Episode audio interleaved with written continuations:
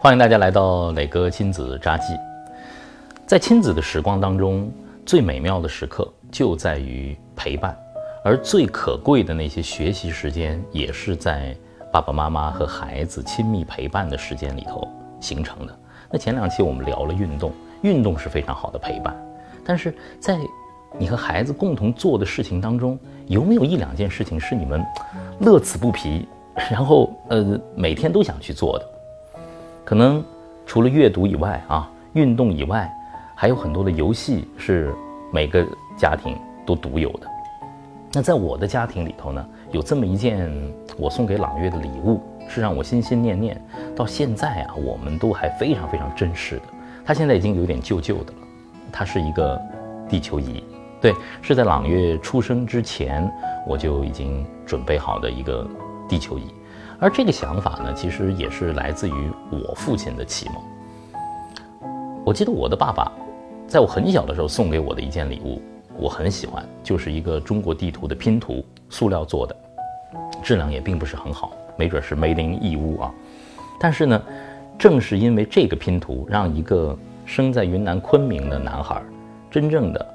睁开眼睛去审视我们九百六十万平方公里的国土，这个地球仪，朗月在很小的时候，我们就坐在地毯上一起去拨弄它。一开始他们就觉得这个球很有意思，然后用小手啪去转，然后呢停下来，我就会告诉他你停在了哪，嘣，非洲，嘣，美国，嘣，加拿大。我告诉他们这里是我们的家，上海。他们似懂非懂的在这种指导之下，渐渐的他们就真的知道了。美国在哪儿？中国在哪儿？上海在哪儿？日本在哪儿？澳大利亚在哪儿？非洲在哪儿？他们渐渐知道了哪里是海洋，哪里是陆地，哪里冷，哪里热。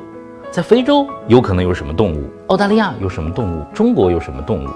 哎，渐渐的这些小心思就植入到他们的心里头了。渐渐随着他们的成长，我记得快到了三岁左右吧，有一天。呃，孩子们的一个举动让我非常的惊讶。在小小班、小托班的时候，老师们第一次给孩子们讲到了国旗，讲到了美国国旗、中国国旗、澳大利亚国旗。那呢，我也在家里头呢，为他们准备了一个各国国旗的这个图表，就挂在墙上。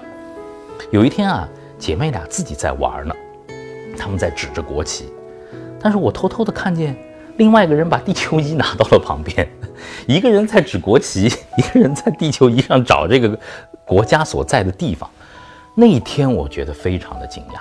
我觉得其实孩子的学习是融入点滴的，不是任何的一种灌输他就能够接受的，而是他把学习当做了每天非常非常非常自然的一件事情。把国旗和地球仪相互结合在一起看，我没有教过他们，但是他们自己就这样做了。后来呢，我有意识的用这个地球仪把它当做一个舞台。其实，我们之间玩了很多非常有意思的游戏，他们也问了我很多很有意思的问题，到现在我都记忆犹新，而且觉得非常的温馨。他们会问我：“爸爸，我们到格陵兰岛去喝一个下午茶怎么样？”我说：“哦，那可很远哦，那里很冷哦。”哦，爸爸，那个企鹅和北极熊会见面吗？我说他们很难见面哦，你看，呃，企鹅在南极，呃，北极熊在北极，他们分别离着这么远，他们怎么能够见面呢？他们渐渐知道，哦，原来北极在上面，南极在下面，这两个地方都很远。当有一次他们在极地海洋馆看到北极熊、企鹅的时候，看到这些极地生物的时候，他们就会非常的兴奋，他们会问我，哎，爸爸，为什么狮子？和老虎不能见面啊！我说狮子生活在草原上，老虎生活在丛林里。哦，爸爸爸爸，为什么在海里头这个海豚和鲸鱼，呃，会一起要去抓鱼啊？为什么那里会有这么大的鱼群啊？这个鱼群在哪里啊？他们看了纪录片，我会告诉他哦，鱼群两年一次会在南非的什么地方会聚集。哦，这是一个海洋里头非常非常重要的一个捕猎的奇观。像这些知识就在一个小小的地球仪上完全完全的打开了。在陪伴朗月那个成长的过程当中，我会给他们录很多的视频。有一个小视频，其实我一直珍藏到现在，就是大女儿有一天下午百无聊赖的时候，抱着地球仪，她就在那自言自语：“我的，全世界都是我的。”我就把她给录下来了，然后呢，心里头会心一笑。这当然是句孩子不知天高地厚的大话，但是现在的孩子，他们这一代真的就是全球化的一代。什么是全球化的视野？